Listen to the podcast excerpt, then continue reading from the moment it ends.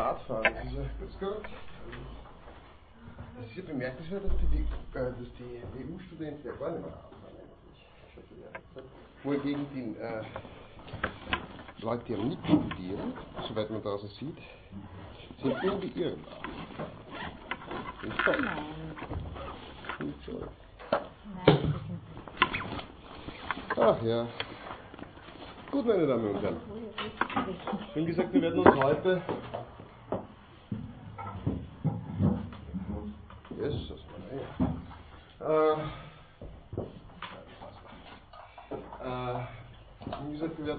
Heute der Fortführung äh, von Locke zuwenden.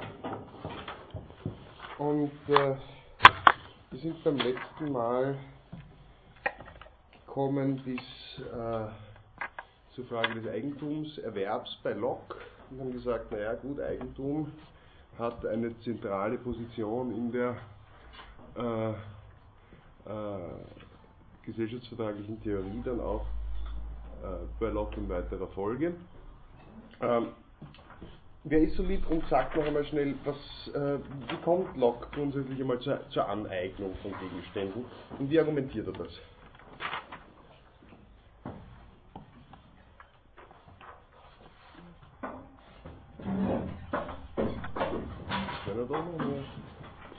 Wird. Genau. Genau. Er sagt, grundsätzlich gehört einmal niemandem etwas, aber ausschlaggebend ist, dass ich mir doch am Ende des Tages selbst gehöre. Gehören tut mir auch meiner Hände Arbeit, so noch weiter. Äh, dementsprechend, äh, dementsprechend kann ich mir etwas aneignen, indem ich Arbeit investiere in einen bestimmten Gegenstand. Ja, das kann äh, auch durch den Aneignungsprozess selbst diese Arbeitsleistung erbracht werden, meint Locke. Äh, äh, zum Beispiel indem ich einfach Dinge aufsammle oder ähnliches. Äh, all dies kann äh, bereits äh, ausla äh, auslangen. Die Zustimmung der anderen, obwohl eigentlich alles ja Gemeingut ist, bislang ist nicht weiter erforderlich, meint Locke, weil, was ist das ganz praktische Argument, das er hier bringt? Ist wieder jemand einmal so lieb und hat ein Taschentuch für mich. Danke. Das schaffe ich irgendwie nicht.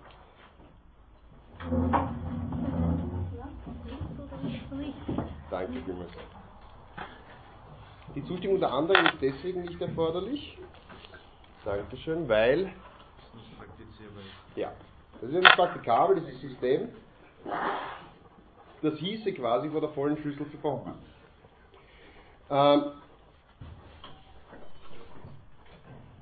und ich kann eben aus dem Gemeingut Eigentum begründen, indem ich es aus demselben ähm, herauslöse. Dann, sobald ich es, also er macht dann noch eigentliche äh, etliche argumentative Figuren, über die wir bereits gesprochen haben, zwischendurch können wir sie auslassen. Aber sobald ich es mir, sobald ich es herauslöse durch meinen Arbeitsprozess, ist es mein privates Eigentum und niemand kann es mir mit gutem Recht dann auch wieder streitig machen als mein Eigentum. Äh, es ist beim letzten Mal dann am Schluss die Diskussion aufgekommen, nun ja, aber wie äh, ist das denn zu sehen im Hinblick auf die äh, im Hinblick auf die äh, Menge des Gesamten, das vorhanden ist im Rahmen äh, einer solch möglichen Aneignung? Gibt es irgendwelche Schranken für die Aneignung? Kann ich anderen nicht vielleicht zu viel entziehen, indem ich durch meine Arbeit mir so freimütig aneignen kann, alles was so vorhanden ist? Und wie sieht Locke das? Wir haben letztes Mal gesagt, er macht eine ganz zentrale Einschränkung zu dieser freien Aneignung. Nämlich, So viel man selbst braucht. bitte, so viel man selbst braucht. Ja? Ähm, das sagt er hier da unten, der Paragraph 31, Seite 57. Uh, it will perhaps be objected to this that if gathering the acorns or other fruits of the earth, etc., makes a right to them, then anyone may engross as much as he will. To which I answer, not so. God has given us all things richly, but how far has He given it us to enjoy? As much as one can make use of to any advantage of life before it spoils, so much he may, by his labor, fix a property. Whatever is beyond this is more than his share and belongs to others. Nothing was made by God for man to spoil or destroy. Ja.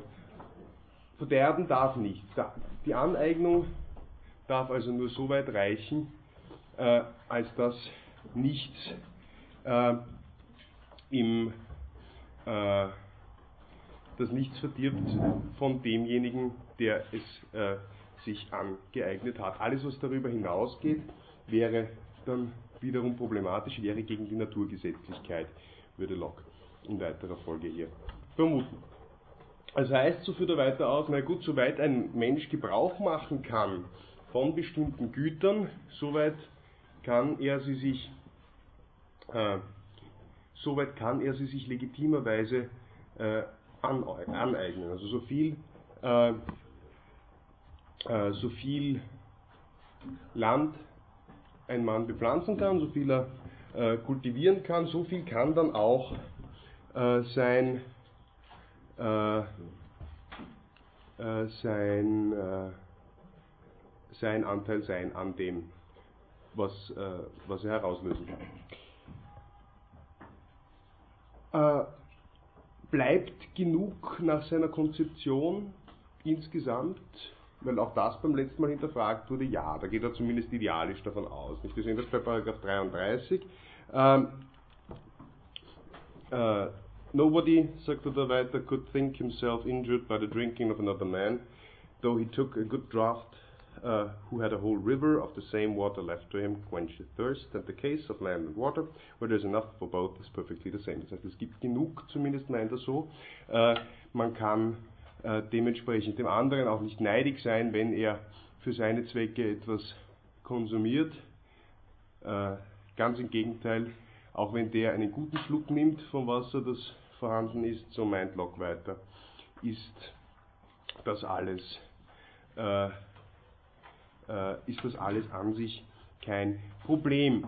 Und es kommt in weiterer Folge durchaus klar zum Ausdruck, warum dieser John Locke als einer jener gilt, die äh, durchaus auch Vorreiter sind eines, äh, wie soll man sagen, bei uns als äh, äh, eher liberales Ideal äh, oder als, als Vorreiter eines bestimmten liberalen Ideals auch des, äh, äh, der Verfügung über das Eigentum äh, gelten könnte.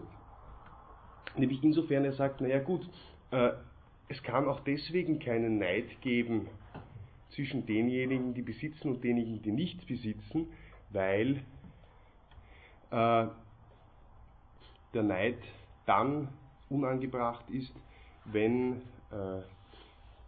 äh, man berücksichtigt, dass ja eigentlich nur Gott denjenigen gegeben hat, entsprechend zu kultivieren, die auch entsprechend äh, ihren Fleiß in das Ganze hineingesetzt haben und nicht denjenigen, die einen solchen Fleiß nicht entsprechend aufbringen. Das heißt, ich kann auch in weiterer Folge nicht legitimerweise Vorteil aus der Arbeit der anderen ziehen, das steht mir so nicht zu, bitte. Ich habe letzte Stunde schon einmal kurz angesprochen, gehabt, äh, da war es noch, glaube ich, zu früh, aber ich glaube, jetzt ist es vielleicht klar ist, ja, ist äh, die Sache, dass da ja wieder das Eigentum so unendlich vorausgesetzt wird. Ja, Weil äh, sozusagen, ich sage uns nachher noch einmal deutlicher, glaube ich. ja, weil sobald es ja weg ist, das Eigentum ist ja dann für den, für den, für den, für äh, jemanden, der zwar möchte, also sich Eigentum erwerben möchte, ist nicht mehr möglich. Soweit ich das, äh, soweit ich das verwende, was ich jetzt zum Beispiel umgrenzt habe, ein Ackerland, das kann kein anderer mehr haben, das ist richtig. Genau. Und insofern, also wenn das ganze Ackerland weg ist und äh, es kommt jemand neu auf die Welt und möchte sich aber ein Land aneignen, dann hat der nicht mehr seine Möglichkeiten. Soll das erben, wird Locke sagen. Oder kaufen. So kommen wir später. Ja. Aber nicht mehr in der Form, wie, wie es ja am Anfang entwickelt. Nicht mehr in der Form, wie es am Anfang entwickelt hat. Das ist schon richtig. Naja, gut, ja, aber äh, erstens glaube ich, würde sowieso sagen, es gibt insgesamt genug. Ja, ja. Deswegen ist es egal. Ähm, Und zweitens, wenn jemand etwas haben will, das einem anderen gehört, ja, dann muss er es ihm irgendwie abnehmen. Ja. Gehören tut es dem anderen so lange, als der andere Gebrauch davon macht. Ähm, wenn der andere keinen Gebrauch mehr davon macht, dann kommen wir nachher noch zu einer Stelle, wo das, ähm, äh, oder es gibt hier zumindest eine Stelle in diesem Manuskript, wo er das sehr deutlich sagt, wenn der andere keinen Gebrauch davon macht, dann kann er so viel umzäunen, wie er mag, dann gehört ihm das trotzdem nicht, weil er das Land brach liegen lässt und dann kann man sich aneignen. Ja. Also wenn wir beide zum Beispiel, äh, stellen Sie sich vor, ich bin äh, Segnung des Alters vor Ihnen auf die Welt gekommen und habe einmal begonnen, ganz Grammat Neusiedl zu umzäunen. Ja? Äh, und äh, Sie möchten auch in Grammat Neusiedl ein Feld bestellen. Ja? Und sagen, der Betzemek, der kann ja eh nicht sein Feld äh, entsprechend bestellen, noch dazu, weil äh, er kommt mit der Arbeit nicht nach, lässt zwei Drittel brach liegen. Dann würde Hobbes sagen, na, das gehört ihm gar nicht, auch wenn er das äh, umzäunt und zu kultivieren vorgibt, weil äh, äh, weil die Kultivierung wird von ihm nicht vorgenommen. Diese Leistung, die, äh, die notwendig wäre, um, äh, um das, dem Eigentumsanspruch aufrechterhalten zu können, äh, die wird von meiner Seite nicht erbracht. Dementsprechend, äh, dementsprechend hätte ich vor diesem Hintergrund zumindest kein Problem, auch hier so etwas wie eine weitere originäre Aneignungsbefugnis argumentieren zu können. Ähm, gut, äh, er beginnt dann in weiterer Folge äh, auszuführen, äh, wie viel denn der Anteil eigentlich ist dessen, was den Wert des Gegenstandes ausmacht, ob das das Ausgangsmaterial ist oder viel eher die ähm, oder viel eher die, äh, die Arbeit, die in das Ganze hinein investiert wird und er kommt da zu ganz unterschiedlichen äh, Figuren. Er beginnt irgendwann einmal, indem er festhält, naja gut, ähm,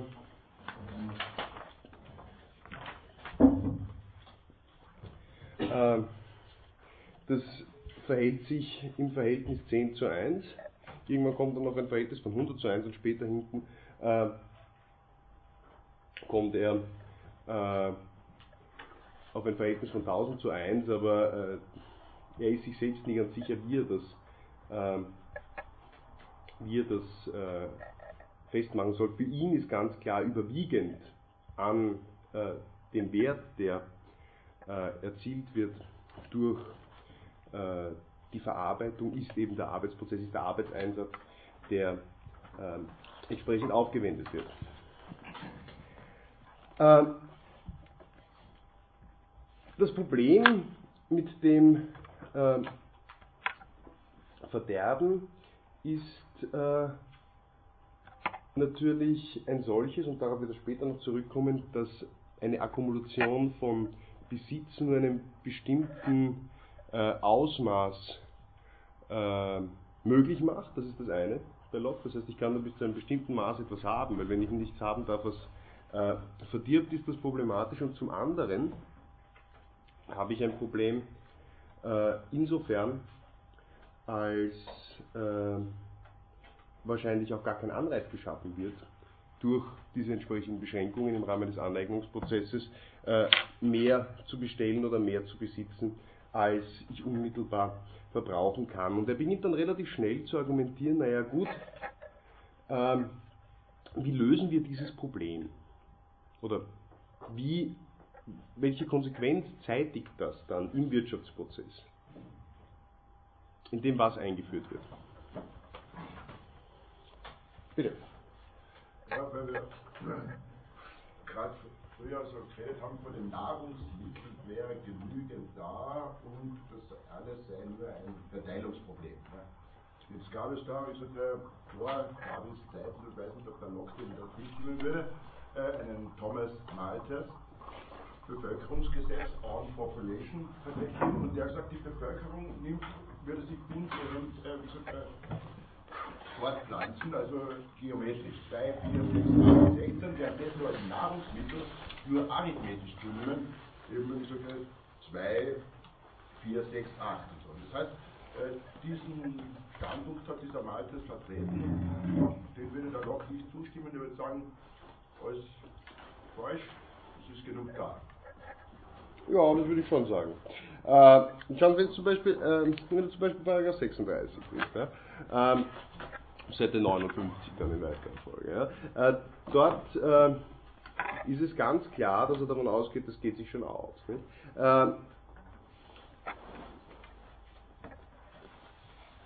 I dare boldly affirm that the same rule of property, which is that every man should have as much as he could make use of, would hold still in the world without straightening anybody, since there is land enough in the world to suffice double the inhabitants. Also für das Doppelte von dem, was an Menschen da ist, reicht, wobei man natürlich jetzt heute das faktische Argument haben könnte, das geht sich jetzt nicht mehr ganz aus. Um, had not the invention of money and the tacit agreement of men to put a value on it, introduced by consent, uh, by consent larger possessions and the right to, uh, to them, which, how it has done, I shall by and by show more at large. Darauf werden wir jetzt dann gleich äh, eingehen. Aber die zwei Punkte, die er ja macht, sind relativ klar nachvollziehbar. Zum einen sagt er, na gut, ähm, es gibt genug. Wir können das jetzt hinterfragen oder nicht. Äh, Na, ich würde nicht zustimmen, weil wir haben ja eher Bevölkerungsregulierung nicht. In China die Ein-Kind-Politik, die Antibabypille, das breitet sich die Bevölkerung ja eh nicht ungehemmt aus. Nicht? Die pflanzt sich eh nicht ungehemmt fort. ja, gut. Also ich würde eh zustimmen, nicht? aber naja, das ist, zumindest einmal, das ist zumindest einmal die Voraussetzung, auf der seine Philosophie ruht. Wurscht. Ähm, äh, interessant ist, dass er jetzt in dem Zusammenhang ja auch zum ersten Mal, also er, er meint, für doppelt so viele reicht. Ja. Wobei ich glaube, dieses doppelt so viel könnte man jetzt nicht wirklich wörtlich nehmen. Ich glaube, der meint jetzt nur, äh, dass wirklich reichlich vorhanden ist.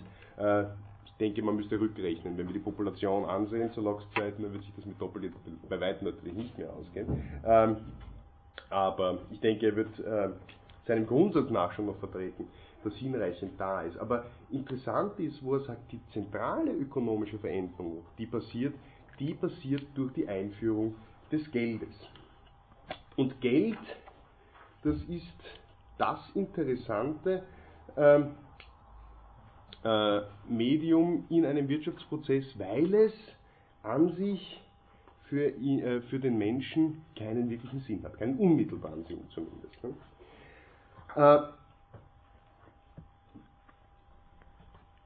in the beginning, sagt er, before the desire of having more than man needed had altered the intrinsic value of things, which depends only on their usefulness to the life of man, or had agreed that a little piece of yellow metal, which would keep without wasting or decay, should be worth a great piece of flesh, or a whole heap of corn, uh, though man had a right to appropriate by their labor each one to himself as much of the things of nature as he could use.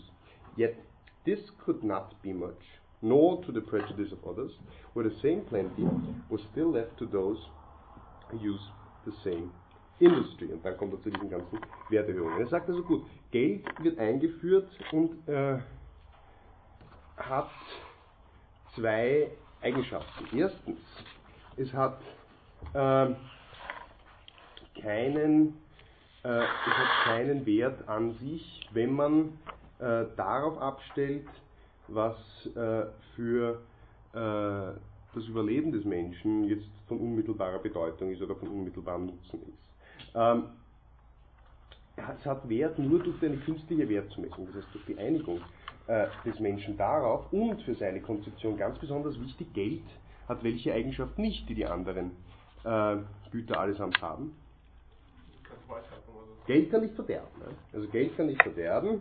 Ähm, schwierig, wie man mit Inflation umgehen würde, natürlich in dem Zusammenhang, aber ähm, Geld verdirbt an sich nicht und ist deswegen außerhalb dieses Kreislaufs, äh, der von der Naturgesetzlichkeit diktiert ist. Ähm, die Problematik war nämlich immer für den Menschen zu sagen, naja gut, wenn ich etwas nicht äh, verderben lassen kann, dann bin ich vielleicht so weit, dass ich äh, so etwas wie einen Tauschhandel einführen wollen würde. Ich mache jetzt einmal einen Sprung, weil das ist jetzt in weiterer Folge relativ, äh, äh, relativ äh, verwirrend. Ich bin bei Seite 62 jetzt schon. Ähm, er sagt, naja gut, wenn ich äh, ähm, wenn ich so etwas ähm, äh, wenn, ich, äh, wenn ich verderbliche Güter habe, dann habe ich ja immer das Problem, dass ähm, sie vielleicht mir nicht mehr gehören nach der natürlichen Gesetzlichkeit, weil wenn sie verderben, dann habe ich gegen diese Gesetzlichkeit verstoßen und kein weiteres Anrecht eigentlich mehr auf diese Sachen. Ähm, das, wozu das führen würde, ist ein System nur beschränkt möglicher Vorratshaltung und eines Systems des Tauschhandels bis zu einem gewissen Grad. Ja. Ähm, wenn ich also zum Beispiel ähm, Äpfel sammle, ja, dann habe ich, sobald ich die Äpfel aufsammle, einmal Eigentum an den Äpfeln. Ja. Äh, und ich muss sie benutzen, äh, bevor sie verderben, weil sonst habe ich die anderen über den Tisch gezogen und habe mehr genommen, als mir eigentlich nach ähm, der äh, Naturgesetzlichkeit äh, zusteht. Und dann macht er weiter, indem er sagt, naja, indeed it was a foolish thing as well as dishonest to hoard up more than he could make use of. Also wenn ich mehr horte zu Hause, als ich brauchen kann, dann ist es eine Unehrlichkeit. Um, if he gave away a part to anybody else, so that it perished not uselessly in his possessions, these he had also made use of.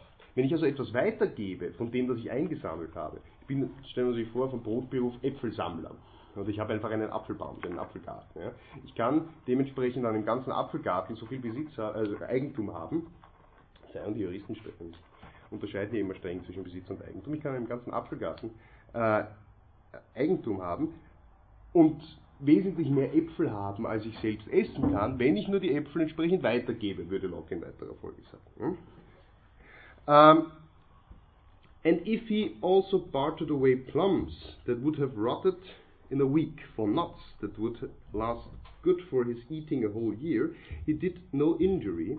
He wasted not the common stock, destroyed no part of the portion of the goods that belonged to others, so long as nothing perished uselessly in his hands. Äh, also wenn ich jetzt zum Beispiel hergehe, ich habe, ich habe, ich habe Zwetschgen. Ja, die Zwetschgen verderben innerhalb einer Woche. Ich verteile die Zwetschgen so schnell äh, oder tausche sie gegen Nüsse, die ich das ganze Jahr über essen kann, dann ist es okay, weil dann sind die Zwetschgen bei mir nicht schlecht geworden. Die Nüsse darf ich behalten, solange bis sie verderben. So beginnt der Tauschhandel bei ihm. Und dann kommen wir weiter zum Geld wieder zurück. Again, if he would give his nuts for a piece of metal, pleased with its color, or exchange his sheep for shells, or wool for a sparkling pebble or a diamond, and keep those by him all his life, he invaded not the right of others. He might heap as much of these durable things as he pleased, the exceeding of the bounds of his just property, not lying in the largeness of his possession, but the perishing of anything uselessly in it. Ja? Also wenn ich dann beginne, meine Nüsse zu tauschen gegen äh, irgendein Stück Metall, und ich finde es glänzt schön, wenn ich äh, Wolle tausche gegen äh, Diamanten oder was auch immer. Und diese Dinge sind dann nicht mehr verderblich, dann kann ich sie nicht mehr wie die Nüsse ein Jahr lang behalten, sondern ich kann sie mein ganzes Leben lang behalten und so viel davon anhäufen, wie ich möchte, im Endeffekt meint er, weil ich, ähm, äh, weil ich ja nichts verderben lasse. And thus came in the use of money some lasting thing that man might keep without spoiling, and that by mutual consent man was taken in exchange for the truly useful but perishable supports of life. Das heißt, Geld wird als Medium hier eingeführt, ähm, um all das äh, berücksichtigen zu können, was seiner These nach äh, die ähm, äh, die äh, Naturgesetzlichkeit ausmacht.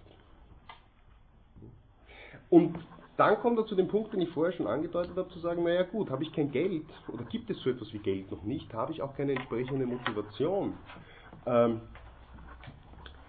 mehr anzuhäufen oder überhaupt mehr zu kultivieren, als mir vielleicht zustehen würde. Das führt bei Paragraph 80, bei der 48, Entschuldigung, äh, unten bei der äh, unteren Hälfte aus.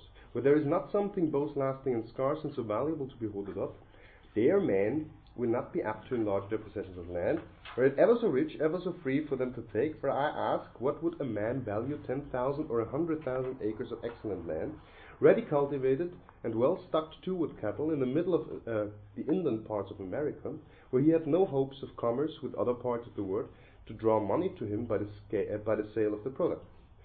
It would not be worth the enclosing, and we should see him give up again to the wild common of nature whatever was more than uh, would supply the conveniences of life to be had there for him and his family. Das heißt, er sagt, naja gut, ich zäune gar nicht mehr ein, ich baue gar nicht mehr an, ich erzeuge gar nicht mehr, auch wenn ich so viel Land zur Verfügung hätte, äh, dass es eine wahre Freude ist, jetzt zum Beispiel wieder Amerika, ähm, wenn es kein Geld gibt. Weil dann habe ich keinen Anreiz. Äh, das ist ein Punkt, der äh, zwar interessant ist und ich glaube im Kern richtig. Ähm, er sagt, jeder, der das auch tun würde, äh, aber es gäbe kein Geld, das er verdienen könnte, also es gäbe kein Medium des Austausches, das er, ähm, das er akquirieren könnte durch den Verkauf seiner Produkte, der würde es relativ bald zurückfahren, eine große Produktion auf eine kleine, die ihn nur mehr mit dem beliefert, äh, was er selbst wirklich braucht. Äh, ganz glaube ich ihm das nicht, weil welches Argument müsste man dagegen bringen? Naja, also, also es, es lässt sich vielleicht, also es lässt sich vielleicht ein Argument von daher basteln, dass äh, es ja trotzdem Güter gibt, die wichtiger für andere, also die wichtiger sind und welche, die nicht wichtiger sind fürs, fürs Überleben. Insofern lässt sich auch durch Geschichtentausch mit solchen Waren äh, sozusagen eine, eine, eine, eine, Form der Macht äh, akquirieren, auch ohne Geld, also ohne dass ich das erhalte, die sozusagen äh, Anreiz bieten könnte, äh, für einzelne Individuen äh, so einen Weg einzuschlagen. Äh, Das glaube ich auch. Und das wäre der Punkt, den ich mir zumindest überlegt habe. Ne? Äh, Wenn er selbst vorher die Entstehung des Tauschhandels bis zu einem gewissen Grad doch skizziert, ja, und äh, Sie werden das ja wahrscheinlich gelesen haben, äh, zumindest die arbeitsteilige Produktion in gewissen, äh, in gewissen äh, Ausmaßen skizziert, dann müsste man realistischerweise auch annehmen, auch wenn es kein Medium gibt, ja, ähm, das äh, den Austausch von Waren zu einem bestimmten Gemeinwert, auf den man sich geeinigt hat, äh, ermöglicht, dann müsste man trotzdem so weit kommen, dass Tauschhandel bis zu einem gewissen Grad, ja, jetzt nicht auf Basis einer gemeinsamen Währung, aber äh, zumindest auch innerhalb dieser Gesetzlichkeit, die er aufstellt, durchaus möglich wäre, meiner Meinung nach zumindest, äh, wenn wir nur äh, das Ganze effektiv gestalten. Nicht? Im Rahmen eines arbeitsteiligen Prozesses, das nehmen wir zum Beispiel an, dieses schöne Farmland in den USA, das ich habe und ich bewirtschafte es, könnte ich ja dennoch andere Dinge äh, dann für äh, mein Leben, äh, für mein Leben äh, äh, erhalten, dass, äh, die nützlich sind für mich, ohne dass ich etwas verderben lasse. Ich glaube, also wir zwei teilen hier den gleichen Vorbehalt, der Kollege und ich, wobei ich sagen würde, dass man hier nicht so streng sein darf zu ihm. Ich glaube im Endeffekt, dass äh, der Punkt, den er macht, ein sehr richtiger ist. Es handelt sich äh, mehr anzuhäufen, als man unmittelbar braucht, macht dann keinen Sinn, wenn ich überhaupt keine Austauschmöglichkeit habe und macht dann keinen Sinn, wenn es so etwas wie einen arbeitsteiligen Prozess überhaupt nicht gibt. Ob ich das jetzt dann bewerkstellige durch eine relativ komplexe Tauschsituation, indem ich jetzt unmittelbar nützliche Güter in den Kreis wandern lasse, ähm, oder ob ich das dann durch den Austausch von Geld ähm, bewerkstellige, das ist dann eine relativ sekundäre Frage. Kennt irgendjemand von Ihnen diesen, diese Kishon-Satire zur Frage der Einkommensteuer? Ganz äh, Wenn, wenn Sie mal drüber stolpern, äh, denken Sie an Locke. Äh, da kommt irgendwann, es ist November, glaube ich, des Jahres, äh, und, äh, und alle Israelis haben bereits, äh, haben bereits äh, genug Geld verdient, oder zu viel Geld verdient, dass man vielleicht vor der Steuer verheimlichen müsste. Jedenfalls möchte keiner mehr Geld annehmen ähm, für irgendeine Dienstleistung. Ganz Israel fällt deswegen zurück in den Tauschhandel. Ja. Und Sie müssen schauen, dass Sie die Güter, also der Zahnarzt braucht der Zahnarzt braucht zwar Eier, aber äh, er hat nur Fleisch anzubieten. Es muss irgendwie schauen, dass er das Fleisch gegen Eier tauschen kann, um sie den Zahnarzt zu geben, damit er seinen Zahn gezogen werden kann. Also, ähm, circa so, in diesem Kreislauf müsste man wahrscheinlich auch ein flexibles Austauschsystem bei Locke sehen, ähm, das äh, hier entsprechend äh, Sinn macht. Und Paragraph 50 sagt uns dann in weiterer Folge auch, naja gut, das ist der Grund, das Geld, ja, das dann nicht verdirbt. Das ist der Grund, warum es dann auf Basis einer bestimmten Einigung zur Ungleichheit der äh, Güterverteilung kommt. Also Ungleichheit der Güterverteilung, äh, die ist deswegen möglich, weil irgendwann einmal Geld als nicht verderbliches Gut eingeführt wurde ähm, und äh, in weiterer Folge äh, dann entsprechende Rechtspositionen begründet hat. Rechtspositionen nämlich auch auf Basis schon der Naturgesetzlichkeit. Wir können, äh, wir dürfen nicht den Fehler machen, dass das für Locke, er tickt ja ganz anders als Hobbes, ja, dass das für Locke äh, auch schon äh, notwendig wäre, das hier im bürgerlichen Zustand abzuwickeln. Nein, das funktioniert ohne weiteres auch im Naturzustand, das Geld. Ähm, und im Naturzustand auch auf Basis der natürlichen Gesetzlichkeit könnte es deswegen zu einer gewissen Ungleichheit in der entsprechenden Verteilung an Gütern kommen, wenn und soweit ich nur etwas habe, was mir nicht verdirbt. Soweit jetzt einmal von meiner Seite ganz kurz, damit wir die Zeit ein wenig aufholen zur weiteren, äh, sofort, äh, zur weiteren, äh, äh, zu weiteren Aspekten des Eigentumsbegriffs. Bitte. Ich finde es nur seltsam, dass er das Geld so ohne weiteres als neutrales Medium oder neutralen Faktor beachtet, wie er dann praktisch die für ungleichen Privatbesitz legitimiert. Denn er muss ja schon gewusst haben, dass das Geld auch Macht bedeutet und das Geld auch bedeuten kann, dass der, der Geld hat, etwas von den anderen kaufen kann, die Preise bestimmen kann. Also die Entwicklung hin zum Kapitalismus also nicht. Ja, eh, also ich meine, ich, ich denke, dass Sie sicher recht haben, aber ein Wettbewerbsregime wollte er ja wahrscheinlich nicht aufstellen, also, äh, oder einen Missbrauch marktbeherrschender Stellung oder die Gefährdung des, äh, oder die Gefährlichkeit desselben argumentieren. Ähm, ich glaube nicht, dass er, aber jetzt, jetzt rate ich einfach einmal, ja, äh, ich glaube nicht, dass er von seiner Prägung her jemand gewesen wäre, der zwangsläufig Geld als etwas äh, Unanständiges oder Gefährliches angesehen hätte. Ähm, Geld ist vielleicht am Ende des Tages auch nur äh, Bestätigung dafür, ein äh, fleißiges und geschäftiges Leben zugebracht zu haben äh, und deswegen von seinen, äh, von seinen Talenten nützlich Gebrauch gemacht zu haben. Dementsprechend ist mal Geld zu haben sicher nichts Schlechtes, a priori. Darauf muss ich ja nicht eingehen, aber ich finde es nur seltsam, dass er die Entwicklung zum Geld hin oder überhaupt den, das Geld als Vorwand betrachtet, dass man sich mit dem ungleichen Privatbesitz zufrieden kann. Dass er Ungleich, die Ungleichheit des Privatbesitzes anerkennt mit der Ja. Begründung, das Geld.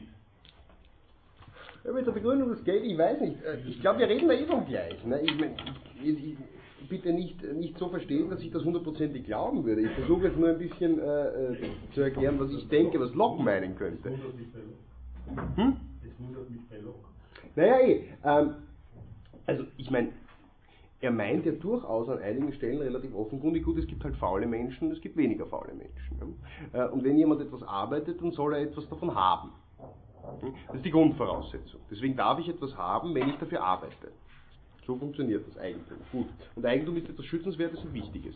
Ähm, wenn ich Eigentum ausdehnen kann, potenziell ad infinitum, nur weil ich annehme, dass ähm, ich ein Medium äh, in, meinen, in meinen Besitz bringen kann, das nicht verdirbt, dann ist die Größe meines Besitzes und dementsprechend sicher auch die Ungleichheit der Verteilung, die aus einer bestimmten Besitzgröße resultiert, weil es gibt ja nicht, da kommen wir wieder zu dem Argument zurück, es gibt ja an sich nicht unbeschränkt viel, deswegen, ist jemand, deswegen hat jemand mehr Geld als ein anderer. Also, wenn ich mehr Geld habe, hat ein anderer im Zweifel weniger. Ne? Ähm, äh, Zeichen dafür, dass ich ein fleißiger Mensch bin. Wenn jemand wenig Geld hat, ist es Zeichen dafür, ich vereinfache jetzt einmal wirklich äh, ins Absurde hinein, oder äh, wenn jemand wenig Geld hat, kann das ein Zeichen dafür sein, dass das ein fauler Mensch ist. Hat halt nichts geleistet. Ich habe so verstanden, dass er Geld betrachtet als Äquivalent für nicht, nicht genutzten Grundbesitz. Denn eigentlich der Grund, so viel Grundbesitz. Na, nutzen muss ich ihn schon. Nutzen muss ich ihn schon. Locke, Locke würde ja nicht nicht sagen, selbst, sondern er kriegt ja das Geld dafür, dass er die Produkte von diesem Grund an jemanden und anderen. wenn man weitergibt, ja genau. Ja, so kommt es dann zu den Großgrundbesitzern, könnte man meinen, im Endeffekt, also jetzt in ganz klassischer leninistischer Doktrin, ne, da kommt der, der Großgrundbesitzer, der hat dann halt viel, viel Land und äh, beschäftigt dann andere, die kein Land haben, die beutet er aus, verkauft er die Sachen, alles für Locke okay, solange die Sachen nicht verderben darf. Ne. Schlecht werden lassen. Also große Kulturrevolution wäre schlecht. Ja. Wieso auch der Anfang dann, das argumentiert ja dann der Adam Smith, äh, ist der Anfang der Volkswirtschaft im Endeffekt. Das ist dann im Endeffekt so etwas wie der Anfang der Volkswirtschaft. Ja. Und der wird natürlich sagen, dass ihre Marktregeln, Herr Heider, ganz etwas Unwünschenswertes sind. Also wenn ich sage zum Beispiel, dass das Geld äh, eine, oder eine gewisse Marktdominanz ja, missbrauchsanfällig sind von Seiten bestimmter Marktplayer, weil ich eben Preise diktieren kann und so weiter. Ne? Absurdes Beispiel, Biller sagt dem Neubauer, um wie viel er den Decker Leberkäse abnimmt. Hat es ja alles schon gegeben, auch in Österreich. Ähm, das ist dann wurscht. Das reguliert sich dann irgendwann schon von selbst. Und ein Zeichen dafür, dass der Biller das kann, ist, dass der Biller offenkundig gut wirtschaftet, dass der Mutterkonzern Rewe gut wirtschaftet. Ja. Äh, ja, das hat jetzt zu weit geführt, von meiner Seite ein bisschen, aber es macht ja nichts. War spannend. Ähm, wir haben gesagt, Paternal Power lassen wir aus, deswegen, weil er ja dann ohne dies noch im Folgekapitel relativ klar darauf eingeht. Äh, was ich gerne jetzt machen würde mit Ihnen, naja gut, und wie sieht er dann äh, die Entstehung seiner Civil Society oder einer Political Society, wie sieht er den Übergang von diesem Naturzustand mit den Möglichkeiten, Eigentum erwirtschaftet zu haben, in einen äh, bürgerlichen Zustand. Warum sieht er überhaupt die Notwendigkeit dafür? Das ist interessant und das ist vom Aufbau her interessant, weil er zuerst argumentiert, wenn Sie das gelesen haben, in Kapitel 7, äh, wie es überhaupt zu einer äh, äh, was überhaupt die Grundlagen einer solchen Bürger, eines solchen bürgerlichen Zustands sind. Ja. Dann argumentiert er im Kapitel 8, naja gut, äh, wie nimmt denn äh, das alles seinen Lauf, äh, um erst eigentlich im Kapitel 9 äh, zum Punkt zu kommen, zu fragen, naja gut, warum ist eigentlich der Naturzustand etwas, das wir hin zu einem bürgerlichen Zustand äh, überwinden wollen. Manche der Argumente von Kapitel 9 habe ich ja bereits in der letzten Stunde gebracht. Wir werden sie wahrscheinlich heute einfach versuchen, die zwei anderen Kapitel einzuflechten. Ähm, der Ausgangspunkt ist wieder einmal, aber das müssen wir sehr stark auch vor dem Hintergrund seiner Auseinandersetzung mit Filmer sehen, äh, ein relativ biblischer, beginnt mit dem ersten Buch Mose, äh, ohne es explizit zu nennen. Äh, Gott hat den Menschen gemacht. Eines der bekanntesten Bibelzitate für diejenigen von Ihnen, die gern zu kirchlichen Trauungen gehen und gesagt, es ist nicht gut, dass der Mensch alleine ist. Das heißt, äh, Konzeption hier doch ein Animal Soziale zu haben, ein Zoon Politikon, das ist die Grundkonzeption des Menschen hier. Ähm, God put man under strong obligations of necessity, convenience, and inclination to drive him into society, as well as fitted him with understanding and language to continue and enjoy it. Uh, und die erste Form der Society was between man and wife, which gave beginning to that between parents and children. Mehrere Dinge sind jetzt bereits an diesen ersten paar Sätzen äh, dieses Kapitel 7 interessant. Zum einen, warum beginnt Locke, der so stark Position bezogen hat gegen die filmische Konzeption einer Ableitung der Herrschaftsgewalt aus einem Konzept äh, der Paternal Power heraus, äh, wieder mit der Gemeinschaft zwischen Mann und Frau und dann der Familie äh, als Nukleus eigentlich des Gemeinwesens und warum bezeichnet er das relativ konsequent, und auch das ist interessant, als äh, Society. Ja?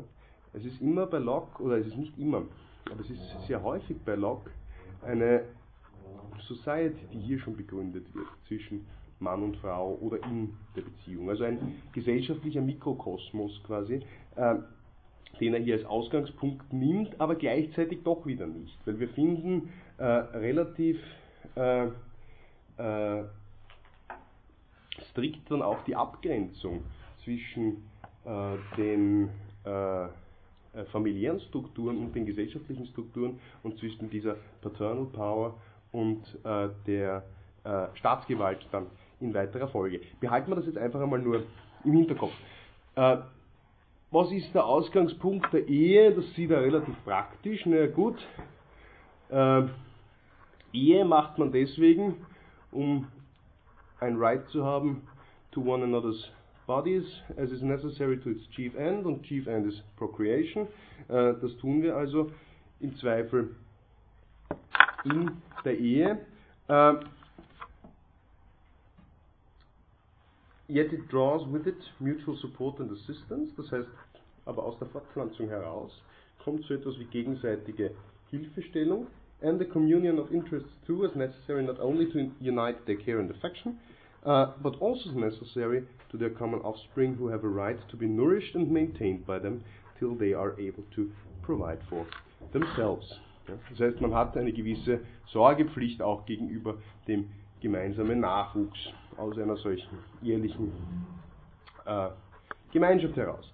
Ähm, darüber hinaus ist Fortpflanzung ja kein Selbstzweck, sondern Fortpflanzung innerhalb einer Ehe, so meint Locke weiter, ist äh, ja auch dienlich insbesondere der Arterhaltung. Ähm, und äh, die, vor dem Hintergrund dieses Arterhaltungsarguments dauert einmal eine eheliche Gemeinschaft so lang, wie es äh, notwendig ist, um äh, den Aufzug oder die Aufzucht äh, der Brut zu gewährleisten. Und da bringt er relativ viele Beispiele aus dem Tierreich, die wir uns jetzt äh, sparen können. Er sagt, naja gut, bei den Menschen dauert diese eheliche Gemeinschaft einmal grundsätzlich schon deswegen länger, weil die Frau ähm, ein zweites Mal gebären kann zu einem Zeitpunkt, äh, wo, ähm, oder in dem, um es korrekt zu formulieren, äh, das äh, erste Kind einer solchen Verbindung noch nicht selbsterhaltungsfähig ist. Das ist das Grundproblem.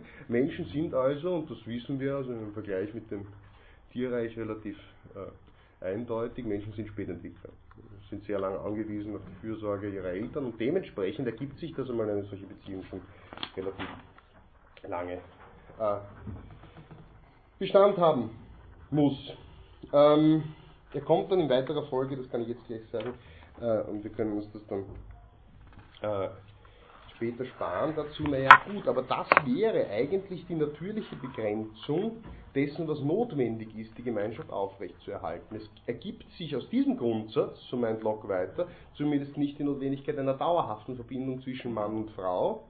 Äh, die Verbindung kann jederzeit aufgelöst werden, wenn nicht Gesetze dagegen sprechen, er bricht dann relativ klar in ein bürgerliches Argument wieder hinein.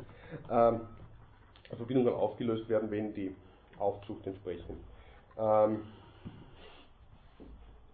äh, äh, abgeschlossen ist. Jetzt haben Mann und Frau eine gemeinsame Aufgabe im Rahmen äh, ihrer Ehe, aber vielleicht ab und zu Differenzen. Und dabei ist es wichtig, innerhalb dieser Ehe äh, zu sagen, na gut, wer hat das letzte Wort? Ja?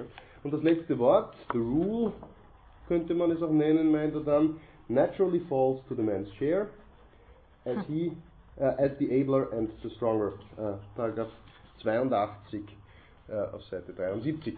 Ähm, das klingt jetzt relativ sexistisch und hart. Ähm, ist es wahrscheinlich im engeren auch, wobei er ähm, für seine Zeit ein durchaus fortschrittlicher Denker war. Gerade gegen äh, Filme hat er sehr stark auch das Recht äh, der Mutter und der Frau argumentiert und er tut das in weiterer Folge ähm, in, weit, äh, in, weiterer Folge auch hier und sagt, naja gut, sie ist nicht unumschränkt, die Macht des Mannes. Ja. Äh, durchaus hat äh, die Frau eine Rechtsstellung, die, äh, äh, die überhaupt nicht berührt wird von dieser Position, die dem Mann hier im Rahmen dieses Common Interest zugestanden wird. Gives the husband no power over her life, as she has over his. Sagt, er ist nicht der über ihr, über ihr Leben klarerweise. Um, leaves the wife in the full and free possession of what by contract is her peculiar right. Um, the power of the husband, so könnte man sagen, being so far from that of an absolute monarch, that the wife has in many cases a liberty to separate from him, when natural right or their contract allows it, whether that contract be made by themselves in the state of nature, or by the customs or laws of the country they live in, and the children upon such separation fall to the fathers or mothers, not as such contractors. Termite, das heißt, es ist kein besonders weitreichendes Recht, das ähm, dem äh, Mann hier äh, zusteht und was vor allem das zentrale Argument ist, naja, dieses Recht, das wir hier annehmen, das letzte Wort zu haben, wie ich es vorher untechnisch formuliert habe, das ist etwas ganz anderes und auch hier wieder ganz klar die Position gegen dieses filmische Argument als das, was ein absoluter Herrscher hat. Ja? Hat er nicht. Um, I think it is plain, sagt er dann der Paragraph 84 unten, that society between parents and children and the distinct rights of powers belonging respectively to them, it is far different from a political society. Uh, das heißt, die Familie, die ist etwas ganz anderes als eine äh, äh, eine Political Society. Äh, und der Vater, ja, der Pater Familias, hat äh, äh, keine äh, hat keine Macht, die einem absoluten Herrscher gleichkommen würde. Äh, bei Paragraph 86 führt das dann in weiterer Folge näher aus. Äh,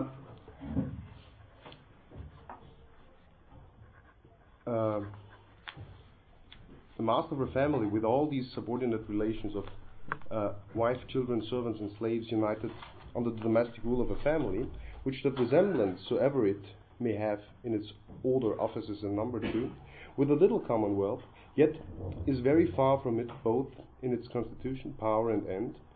Or if it must be thought a monarchy, and the paterfamilias is the absolute monarchy, in that absolute monarchy will have but a very shattered and short power, when it is plain by what has uh, been said before that the master of the family has a very distinct and uh, differently limited power, both as to time and to extent over those several persons that are in it. Ausnahme davon, vielleicht noch der Sklave.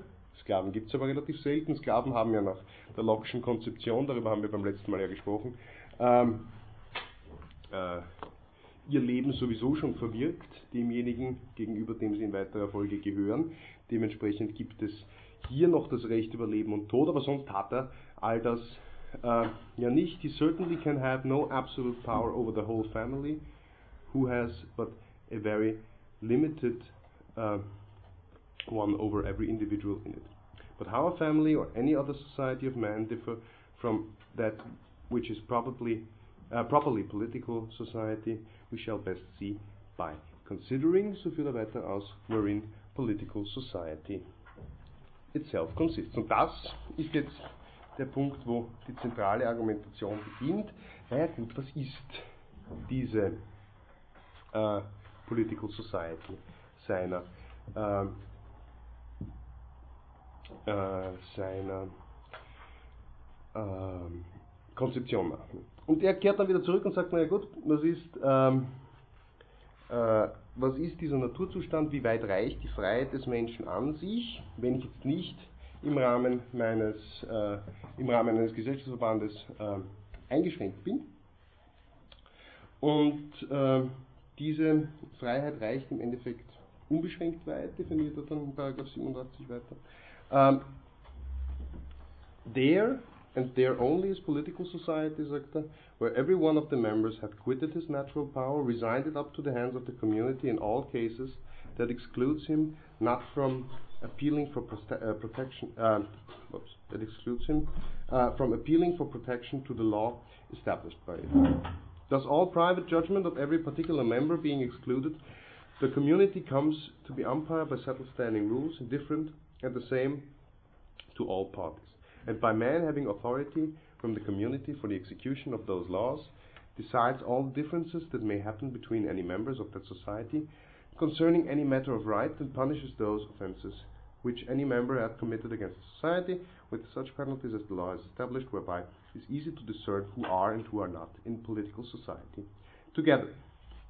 Das heißt, erst wenn diese wechselseitige Rechtsaufgabe geschehen ist seiner Konzeption nach. Erst wenn ich die Freiheit abgelegt habe, äh, auch zu bestrafen, äh, wenn äh, mein Leben äh, oder mein Eigentum, ja, der, wie gesagt, der Begriff der Property bei ihm umfasst ja relativ viel, äh, nämlich auch äh, persönliche Eigenschaften oder Faculties des Menschen, äh, wenn das äh, entsprechend, auf das Spiel, äh, entsprechend gefährdet gewesen wäre. Das heißt, diese Möglichkeit hier gebe ich auf und dann gehe ich ein in eine Political Society. Bitte.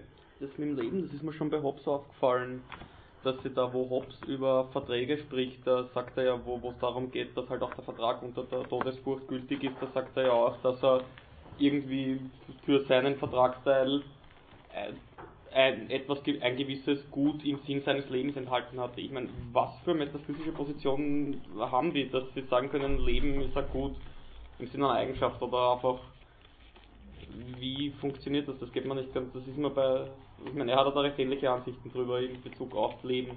Wie meinen Sie das? Naja, Sag, äh, na, wie, wie, wie, wie, wie kann, ich, ich meine, Leben ist ja irgendwo die Bedingung der Möglichkeit für diesen gesamten Blödsinn. Und alle diese Probleme, die man haben kann. Ja. Dementsprechend, wie, wie ja, die das, das Leben? Ja, aber das Selbst, Selbsterhaltung ja, aber Leben ist doch kein Gut, das es zu erreichen gilt. Das hat man. Nein, nein, man darf es bewahren. Das ist der Ausgangspunkt. Nicht? Ja, ja, ja. ja. ja. Und von diesem Selbsterhaltungsrecht des Menschen, von diesem Selbsterhaltungstrieb, leiten beide, soweit ist es schon richtig, ne, leiten beide bis zu einem gewissen Grad die Naturgesetzlichkeiten ab. Nicht der eine radikaler, der andere weniger, aber beide sind grundsätzlich hier ähm, entsprechend, äh, äh, entsprechend von diesem Ausgangspunkt her zu betrachten. Das stimmt schon. Äh, gut, eher bei äh, Locke als bei Hobbes. Ja. Bei Locke ist es deswegen so schwierig, weil er im Rahmen dieses Eigentumsbegriffs, den er hier hat, äh, relativ oft äh, sehr unscharf ist. Er meint nicht immer die Eicheln, die aufgesammelt werden auf dem Weg, sondern meint mit der Property, äh, mit seinem Property-Begriff, wenn wir Seite 74 bei Paragraph 87 sehen, äh, durchaus ähm, äh, etwas wesentlich weiteres, nämlich die Entfaltungsmöglichkeiten des Menschen ähm, sollten sie sich auch noch nicht unbedingt realisiert haben. Ne? Äh, wir sehen hier, to preserve his property, ja, steht da, that is his life, liberty and estate. Das kann ich schützen. Ja?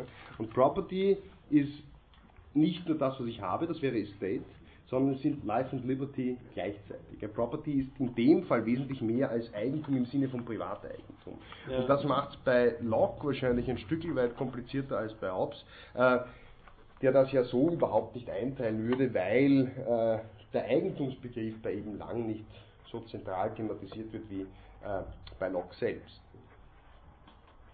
Okay. Äh, also es ist mehr, es ist mehr pragmatisches Gut als moralisches, kann man das irgendwo so.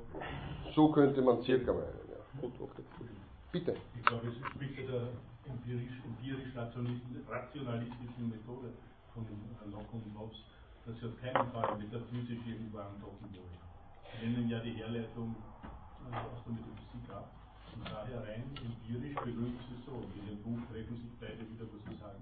Zum Beispiel staatliche Gewalt kommt zustande durch Rechtsverzicht aller Staatsbürger.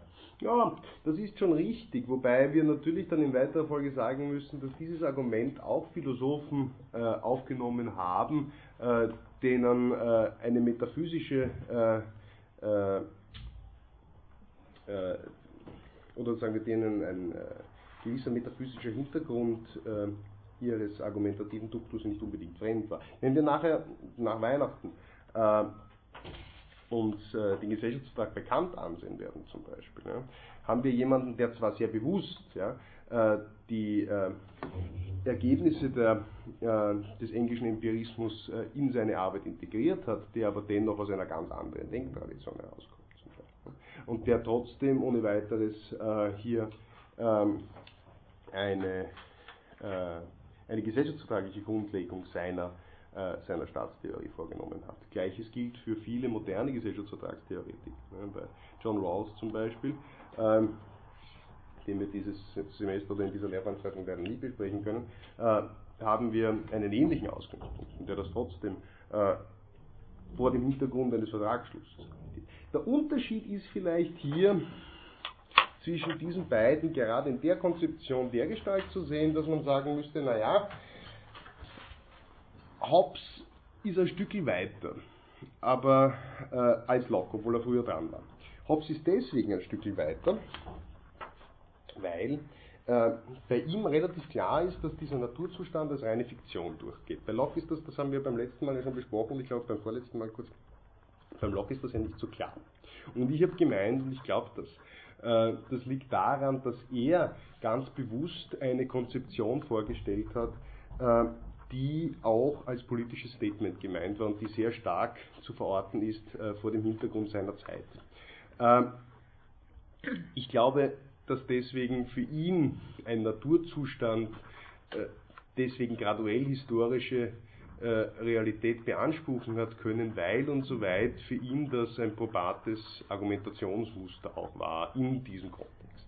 Ähm, wohingegen bei Hobbes das zwar ein Kind seiner Zeit war, ja, sein Leviathan und dann auch sein Behemoth in weiterer Folge. Der Behemoth ganz stark geprägt als Diskussion ja, dieser, ähm, dieser äh, Erlebnisse äh, des Bürgerkriegs. Aber Dezive und, und Leviathan beide gleichermaßen ja doch keine politischen Streitschriften waren, sondern theoretische Entwürfe. Ähm, und deswegen glaube ich, kommen wir vom, vom strengen Empirismus her äh, bei Locke deswegen ganz konsequent in die Richtung, was Sie argumentiert haben. Wir dürfen dabei aber nicht äh, vergessen zu berücksichtigen, äh, dass den ja durchaus auch äh, politische Hintergründe getrieben haben, vielleicht in diese oder jene Richtung zu argumentieren. Ähm, er äh, geht dann in weiterer Folge, ähm, also hier haben wir, so, Entschuldigung, bei 87 noch einmal, er tut heute das Kreuz, Sie müssen verzeihen, ich bin ganz ganz kribbelig. War heute, ich, hab, ich schaue aus wie ein Streifenhörnchen, ich bin da hinten ganz toll getaped. Ähm, und ich weiß nicht ganz, wie ich stehen soll oder wo mir der Kopf steht. Ähm, ich werde alt. Sitzen, keine Idee. Na, sitzen ist ganz schlecht. Dann sitzen dann. Die Weste anziehen. Na, die Weste. dein Sakko Oh, das ist lieb, danke. Ich hab das Westal hätte ich ja drüben. Danke. Es geht schon. Nein, es ist nicht so, dass karg ist. Es ist ganz. Mein Sporttherapeut sagt, Meyerhofer Traumasaal. Nur der Sporttherapeut sagt, ich sage, ich sage Sporttherapeut, ich meine, nicht weil ich so sportlich bin, sondern weil er. Aber ähm, äh, er sagt, das wird schon wieder vorbei. Okay? Aber Sie müssen mir halt nur, weil ich so zappelig bin und ein bisschen abwesend, das liegt, also ich, ich schiebe es mal halt auf mein Gott. Äh, bei 87 haben wir ähm, also diese zentrale Argumentation, na gut, wie funktioniert diese wechselseitige Rechtsaufgabe? Das ist ja dieser Punkt, den wir auch schon bei beiden anderen Sozialvertragsmodellen gesehen haben. Ja? Denken Sie zurück an Hobbes, denken Sie zurück an Spinoza. Hier ist der Punkt, okay, ich breche aus aus dem Naturzustand, gebe mein Recht auf. Das ist bei Locke ganz zentral das Recht, naja, auch selbst äh, strafen zu können, in den Grenzen der Verhältnismäßigkeit, denn nur dann funktioniert Strafe wirklich vernünftig. Ähm, und ich delegiere das ans Gemeinwesen. Das heißt, ich errichte so etwas wie ein staatliches Sanktionsmonopol und im Rahmen dieses staatlichen Sanktionsmonopols unterwerfe ich mich und gebe meine entsprechende äh, Berechtigung auf. So grob einmal hier äh, die Umschreibung dessen, äh, was passiert, wenn ich eintrete in diesen bürgerlichen Zustand, so grob das, was Locke versteht, äh, unter seinem äh, äh, äh, bürgerlichen äh, Zustand. Und er sagt dann in weiterer Folge wieder, oder setzt in weiterer Folge wieder seine Argumentation fort, warum. Ja? Und hier kommen wir wieder zum politischen, äh, zur politischen Natur dieses, ähm, äh, äh, dieses Essays hier. Ähm, argumentiert dann in weiterer Folge relativ breit, äh, warum äh, die absolute Monarchie in diesem bürgerlichen Zustand eigentlich kein taugliches Modell einer Regierung ist. Wir haben das schon mal angesprochen gehabt in der letzten Stunde, als wir diskutiert haben darüber, naja, ähm, äh, wie äh, verhält es sich, das hat es so etwas wie einen Naturzustand gegeben oder äh, gibt es so etwas wie einen Naturzustand noch? Und er hat gesagt, ja, ja, das kann ich euch beweisen, schaut nur auf äh, die Monarchen. Ja. Schaut auf die absoluten Monarchen, die befinden sich ja selbst noch halb im Naturzustand, weil es für sie keinen, äh, keinen Richterspruch gibt, dem sie sich unterwerfen müssen und dementsprechend noch immer Vollstrecker in eigener Sache sein können. Diese Argumentation nimmt er hier wieder auf und sagt, okay, genau deswegen ist äh, absolute monarchy, sagt er bei Paragraph 90 auf Seite 75, indeed inconsistent with civil society and so can be no form of civil government at all. Ähm,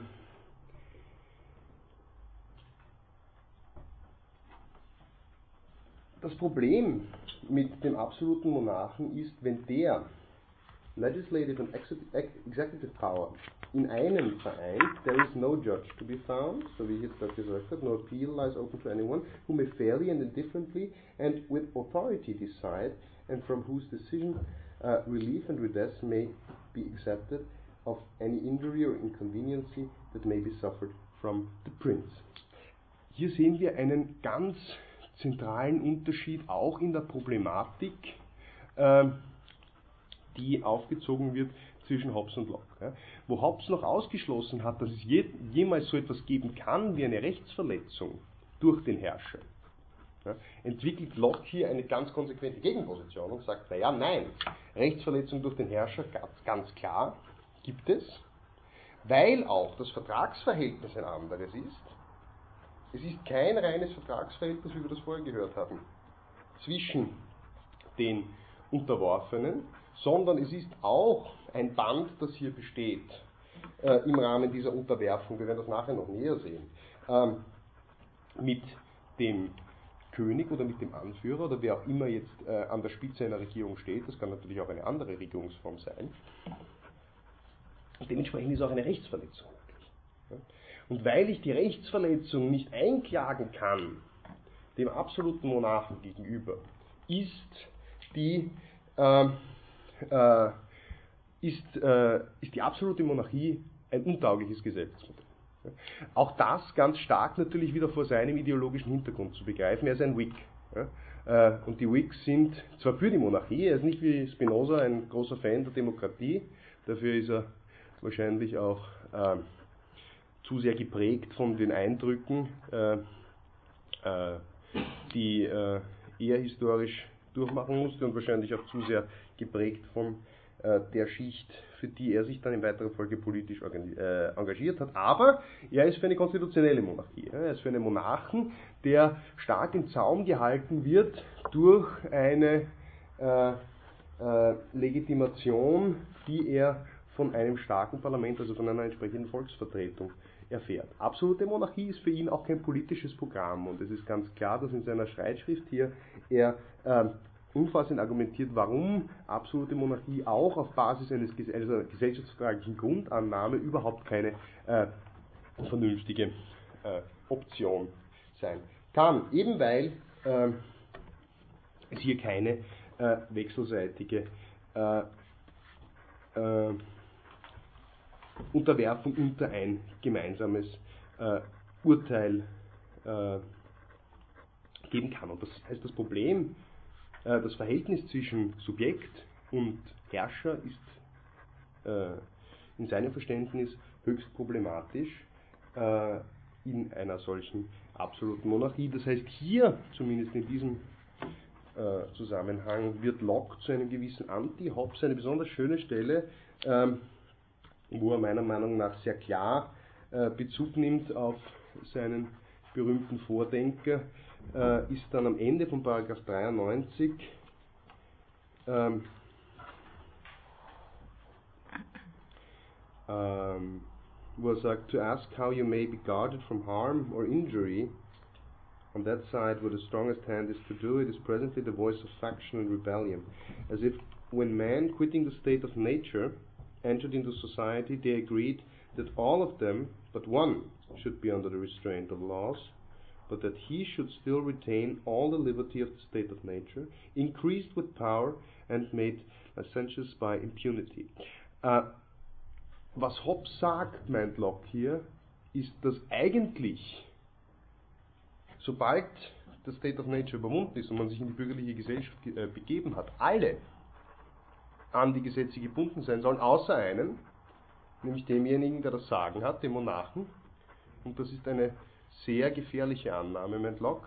Uh, this is to think, und da wird er dann relativ polemisch, that men are so foolish that they take care to avoid what mischiefs may be done uh, them by polecats or foxes, but are content, and they think it's safety to be devoured by lions. Äh, also ich komme vom Regen in die Traufe, aus einem Naturzustand heraus, wo ich mich fürchte, dass mich der Fuchs beißt und äh, begebe mich deswegen in äh, das Belieben oder stelle mich deswegen dem Belieben äh, des Löwen als weitaus gefährlichere Gegenkonzeption anheim. Das kann der Sinn des Gesellschaftsvertrags, so meint äh, Locke, nicht sein. Ähm, wie beginnen äh, jenseits dieser Problematik äh, der äh, absoluten Monarchie, die ich jetzt nicht weiter hier diskutieren möchte mit Ihnen, Sie werden das ja ohne dies ähm, schon gelesen haben, wie beginnen dann, äh, oder wie kommt die äh, politische, äh, der, der, wie kommt der bürgerliche Zustand dann ähm, in weiterer Folge zu, zustande? Wie stimme ich überhaupt zu, auszutreten aus äh, dem Naturzustand? Das ist sein äh, großes Thema zu Beginn von Kapitel 8 und zieht sich dann in weiterer Folge auch durch, wenn es darum geht, wie ich innerhalb des äh, Naturzustandes verbleibe. Äh, er sagt, naja gut, ich kann mich ja nicht einem anderen unterwerfen, wenn ich nicht zustimme. Weil ich ja unabhängig bin und weil ich ja ein entsprechend freies äh, Individuum bin. The only way whereby anyone divests himself of his natural liberty and puts on the bonds of civil society is by agreeing with other men to join and unite into a community for a comfortable, safe, and peaceable living, one amongst another in a secure enjoyment of their properties and a greater security against it, uh, against any that are not of it. Uh, und interessant ist, when any number of men have so consented to make one community or government, they are thereby presently incorporated and make one body politic, wherein the majority have a right to act and conclude the rest. Das heißt, sobald ich die wechselseitige Zustimmung aller Beteiligten habe zur Begründung eines bürgerlichen Zustands aus dem Naturzustand heraus, äh, gilt innerhalb dieses äh, bürgerlichen Zustands grundsätzlich das, was äh, die Mehrheit für äh, wünschenswert und äh, richtig hält. Ja. Äh, weil wenn ich äh, mir den Body Politik wirklich als einen Körper vorstelle, dann zieht es den Körper, so sagt Locke in weiterer Folge, naja, immer dorthin, wohin sein größerer Teil denn will, dementsprechend auch in einer Gesellschaft der Teil, den die Mehrheit hier äh, entsprechend für äh, wünschenswert hält. Else it is impossible it should act or continue one body, one community, with which the consent of every uh, individual that united to it agreed it, uh, that it should, and so everyone is bound by that consent to be concluded by the majority. Das heißt, man muss, wenn man, argumentiert er weiter, dann bei Paragraph 97 einmal eingetreten ist, in den bürgerlichen Zustand durchaus das akzeptieren, was an Mehrheitsentscheidung an einen herangetragen wird, ähm, weil es ja sonst überhaupt keinen Sinn machen würde. Wenn ich immer nur an das gebunden sein möchte im Rahmen des bürgerlichen Zustands, ja? wenn ich nur die Gesetze zum Beispiel akzeptiere, würde Locke sagen, die ich jetzt selbst für wünschenswert erachte. Stellen Sie sich zum Beispiel vor das Strafgesetzbuch. Ja? Ich akzeptiere nicht sämtliche Bestimmungen des Strafgesetzbuches, sondern sage, naja gut, äh, dass Mord verboten ist, finde ich ja noch in Ordnung, aber ich habe noch nie verstanden, warum ich nicht äh, so viel Haschisch rauchen darf, wie ich möchte. Sehr richtig. Das habe ich nicht ich gesagt, das war eine Annahme, Herr Kollege. Habe ich gesagt. Ne? Gut. äh, dann hätte es ja keinen Sinn, das Haschischrauchen überhaupt zu verbieten innerhalb einer Gesellschaft, weil dann würde sich ja jeder sofort ausnehmen können aus ähm, seinem äh, äh, aus seinen Verpflichtungen außerhalb der Gesellschaft. Ne? Äh, dann hätte er ja nach wie vor eben jene Freiheit, äh, die ihm äh, zugestanden ist, bevor er überhaupt in den äh, Vertrag mit den anderen eingetreten ist ähm, und bevor er sich ähm, ähm, äh, bevor er sich äh, entsprechend unterworfen hat. Das ist der eine Ansatzpunkt. Ein anderer Ansatzpunkt ist zu sagen, naja gut, die Einstimmigkeit, die ist bis zu einem gewissen Grad ein wenig praktikables äh, Konzept. Äh, Konzept. Hm? Äh, the consent of the majority, sagt zwar weiter in Paragraph 98, uh, shall not be received as the act of the whole, um, for if the consent of the majority Verzeihung, shall not in reason be received as the act of the whole and conclude every individual, nothing but the consent of every individual can make anything to be the act of the whole. Ja? Also das heißt, wenn ich eine Mehrheitsentscheidung nicht zulasse, dann bleibt sowieso nur mehr die Möglichkeit, einstimmig zu entscheiden. Und Einstimmigkeit ist äh, äh, schwierig bis unmöglich zu erhalten. Such consent is next to impossible ever to be had. If we consider the infirmities of health and avocations of business, um, which in a number though much less than that of the commonwealth, will necessarily keep many away from the public assembly. To which, if we add the variety of opinions and contrary of, uh, contrariety of interest, which unavoidably happen in all collections of men, the coming into society upon such terms would be only like Cato's coming into the theater only to go out again. Ja? Das heißt, wenn ich Einstimmigkeit durchsetzen möchte im Rahmen einer Gesellschaftsordnung, dann wäre das von vornherein zum Scheitern verurteilt. Er sagt, naja, das ist ähm, äh, vor dem Hintergrund dessen, wie vielfältig die äh, äh,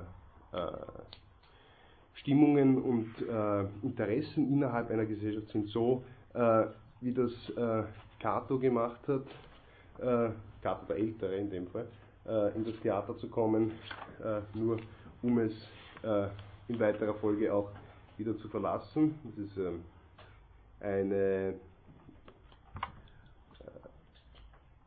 ich meine, die, die, Anmerkung macht schon Sinn, sie macht aber nicht wirklich hundertprozentig Sinn. Kato der Ältere, weiß jeder, wer Kato der Ältere war? Hm. Nein. Okay, Kato der Ältere war derjenige, der berühmt geworden ist mit einem. Äh, bitte, danke, sagen Sie. Genau, also er hat jede, angeblich hat er jedes, ab einem gewissen Zeitpunkt jede seiner Reden mit diesem Satz beendet. Ja. Im Übrigen glaube ich, dass Karthago zerstört werden muss. Ähm, und äh, er war, äh, äh, und das hat er mit Cato dem Jüngeren gemeinsam, ein extremer äh, Verfechter der alten republikanischen Tugenden und hat alles, was äh, äh, Vergnügungen und so weiter anlangt und dementsprechend natürlich auch das Schauspiel und das Theaterspiel als solches ähm, abgelehnt als ähm, Verweichlichung und Abweichung vom eigentlichen und würdigen Benehmen innerhalb äh, der Römischen Republik. Ja. Und deswegen gibt es von ihm äh, das Diktum, naja gut, er sei in das Theater einmal gegangen, nur um es gleich wieder zu verlassen. Genauso äh, meint äh, Locke, wäre es entsprechend sinnlos anzunehmen, ähm, dass äh, wir hier äh, mit einem Einstimmigkeitserfordernis äh, ein äh, Staatswesen aufrechterhalten können. Das funktioniert einfach nicht. Wir müssen dementsprechend die Mehrheit, den Mehrheitsbeschluss als, als gültig annehmen, was ja durchaus ein interessantes Konzept ist, ähm, weil andernfalls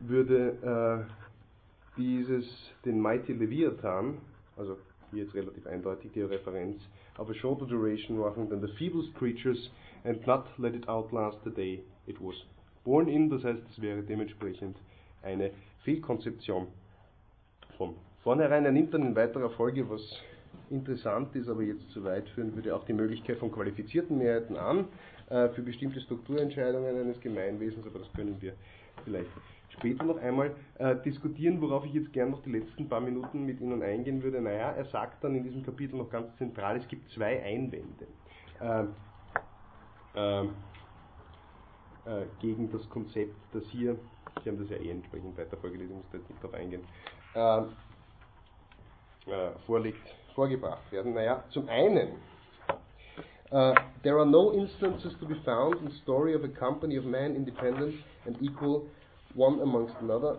that met together and in this way began and set up a government. Ja, zum einen, also es gibt keinen Naturzustand. Historisch betrachtet haben wir so etwas nie gesehen, lieber Herr Locke.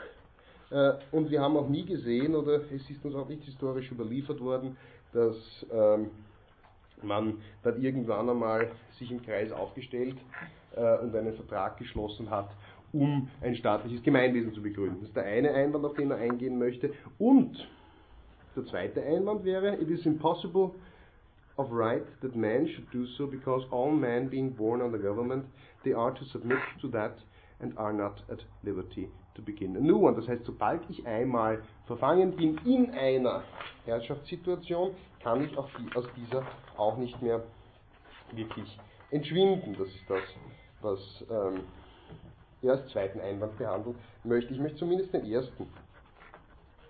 Ähm, zweite wäre viel interessanter. das zweite finde ich interessant. Rein intuitiv interessanter. Ja, wir machen den zweiten eher, oder machen wir den zweiten beim nächsten jetzt. Und so. Ähm, ich möchte zumindest den ersten heute noch kurz andiskutieren.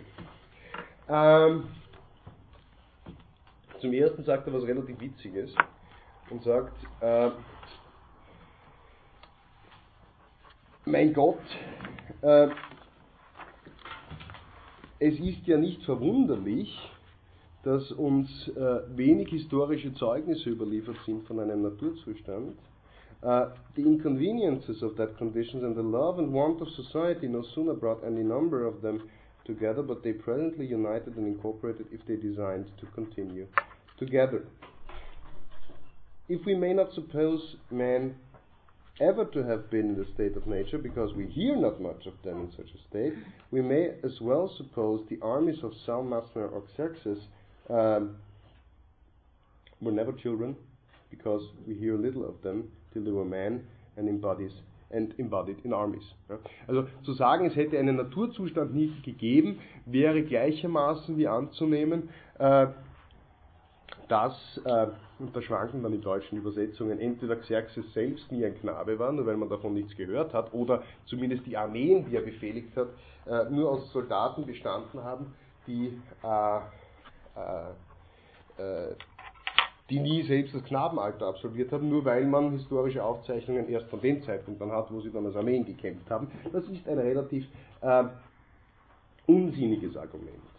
Government is everywhere antecedent to records and letters seldom come into amongst people till a long continuation of civil society has, by other more necessary arts provided for their safety, ease and plenty, and then they begin to look after the history of their founders and search into their originals, uh, when they have outlived the memory of it.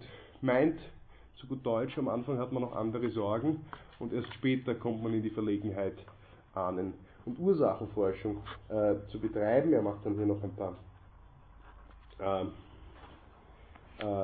Ausnahmen und geht dann auch noch auf weitere äh, historische äh, Beispiele ein. Er geht dann noch auf Rom und äh, Venedig und Sparta als äh, äh, äh, als Vereinigung äh, Freier und Gleicher ein, äh, dass man jetzt hier durchaus ähm, noch diskutieren könnte, aber glaube, das kann man hier auch dem Selbststudium überlassen. Er fasst zusammen bei 104 to conclude, reason being plain on our side, men are naturally free, and the examples of history showing that the governments of the world that were begun in peace had their beginning laid on that foundation and were made by the consent of the people. There can be little room for doubt, either where the right is or what has been the opinion or practice of mankind about the first erecting of governments. Das heißt, seiner Meinung nach völlig unstrittig, muss sich zumindest so herleiten lassen. Aber dann geht er eigentlich auf einen dritten Vorwurf ein, in diesem Zusammenhang, den er gar nicht thematisiert, weil er gesagt hat, er möchte nur mal ausräumen, ähm, so etwas wie einen Naturzustand lässt sich historisch nicht nachweisen, aber er äh, behandelt jetzt etwas, und das macht er argumentativ meiner Meinung nach sehr interessant, dass einem sofort kommen muss, eigentlich in der Auseinandersetzung mit der äh, Entstehung von Gesellschaften von Anbeginn an. Nämlich zu sagen, naja gut, aber was uns die Geschichte doch relativ deutlich zeigt, äh, es gibt vielleicht ein paar Beispiele von äh, demokratisch strukturierten Gemeinwesen, aber wir können nicht ganz von dem Subjektionsargument abrücken, wenn und soweit wir annehmen, äh, dass es doch eigentlich immer Einzelne sind, die ähm, äh, die Herrschaft über ein äh, bestimmtes Gemeinwesen haben. Wenn es doch immer ähm, Könige, Kaiser oder sonstige Anführer gibt für äh, bestimmte staatliche Gebiete. I will not deny, sagt er, that if we look back as far as history will direct us towards the original of Commonwealth, we shall generally find them under the government and administration of one man. Ja? Grundregel ist, es hat immer so etwas wie einen Anführer gegeben. Und dann macht er ein sehr interessantes und für seine Position gefährliches Argument. Naja,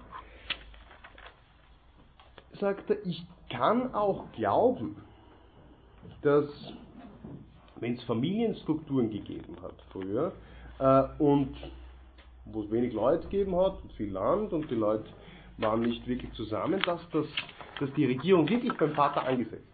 Ja? Dass die Vaterfigur eines Familienverbandes vielleicht wirklich so etwas war wie ähm, ein erster Anführer auch eines äh, Gemeinwesens. Das ist aber nicht Ausfluss der Protestas des Vaters, sondern das resultiert einfach aus dem Umstand, dass man sagt, naja, der Vater hat genauso viel Recht wie alle anderen zu strafen äh, und dementsprechend äh, könnte man vor, dieser, äh, äh vor dem Hintergrund annehmen, dass er ähm, nicht aufgrund seiner Protestas unmittelbar als Oberhaupt eines Gemeinwesens anzusehen sondern in kleinen Strukturen vielleicht, weil er derjenige war, an dessen Gewalt man in beschränktem Maße schon gewöhnt war, ja, in dem beschränkten Maß, wie wir sie vorher schon diskutiert haben, im Rahmen der familiären Strukturen, wo wir gesagt haben, sie ist nicht die Macht des absoluten Monarchen, aber beschränkt auf das Familienverhältnis selbst. Man kann ihm aber mehr Macht übertragen, weil er ja genau die gleiche Macht hat wie eigentlich alle anderen auch. Und er war vielleicht einfach derjenige, der ähm, äh, fittest to be trusted war. Uh, und paternal affection uh, secured property and interest under his care, and the custom of obeying him in their childhood made it easier to submit to him rather than to anyone other. Das heißt, die Kinder übertragen ihm gerne diese Macht, die über die väterliche Macht selbst hinausgeht, ja, weil sie es erstens gewohnt waren, ihm zu gehorchen, und zweitens, weil er wahrscheinlich derjenige äh, war, der ähm, äh, hier die größte Erfahrung hat. Wenn der Vater allerdings gestorben ist ja, und sein nächster Erbe, das ist wahrscheinlich der älteste Sohn, klassisch, nach einer klassischen Konzeption, wobei das Locke selbst nicht sagt, das heißt, damit ich nichts unterstellen, äh, der wäre vielleicht nicht geeignet, ja, weil er ein Feigling ist oder weil er dumm ist oder was auch immer, ähm, dann könnte, äh, dann kommt es zu keiner, dann kommt es zu keiner automatischen Erbfolge. Dann kann man dennoch freiwillig äh, einen anderen finden, der entsprechend geeignet ist, hier ähm, weiter zu regieren. Überhaupt kann man dementsprechend annehmen, das sagt er dann nach einer Argumentation, die ich jetzt hier abkürzen möchte, am Ende von 106, äh, dass äh, am Anfang äh, alle Monarchien bis zu einem gewissen Grad begonnen haben, oder alle solche kleinen Gemeinwesen begonnen haben, unter der Herrschaft eines Einzelnen, das nennen wir dann in dem Zusammenhang äh, äh, äh, schon Monarchies, unter Ausblick auf das, was später aus ihnen geworden ist, near their original, nämlich, also am Anfang, have been commonly, at least upon occasion, elected. Wahlmonarchie. Ja, also, oder zumindest Wahlgemeinschaft im letzten Satz. Äh, von äh, 106 Districts. Äh, und diese Alleinherrschaft ist dann bis zu einem gewissen Grad äh, Gewohnheit äh, geworden. Ähm, das war aber, und ich kürze jetzt sehr stark hier ab, äh, nicht wirklich problematisch aus mehreren Gründen.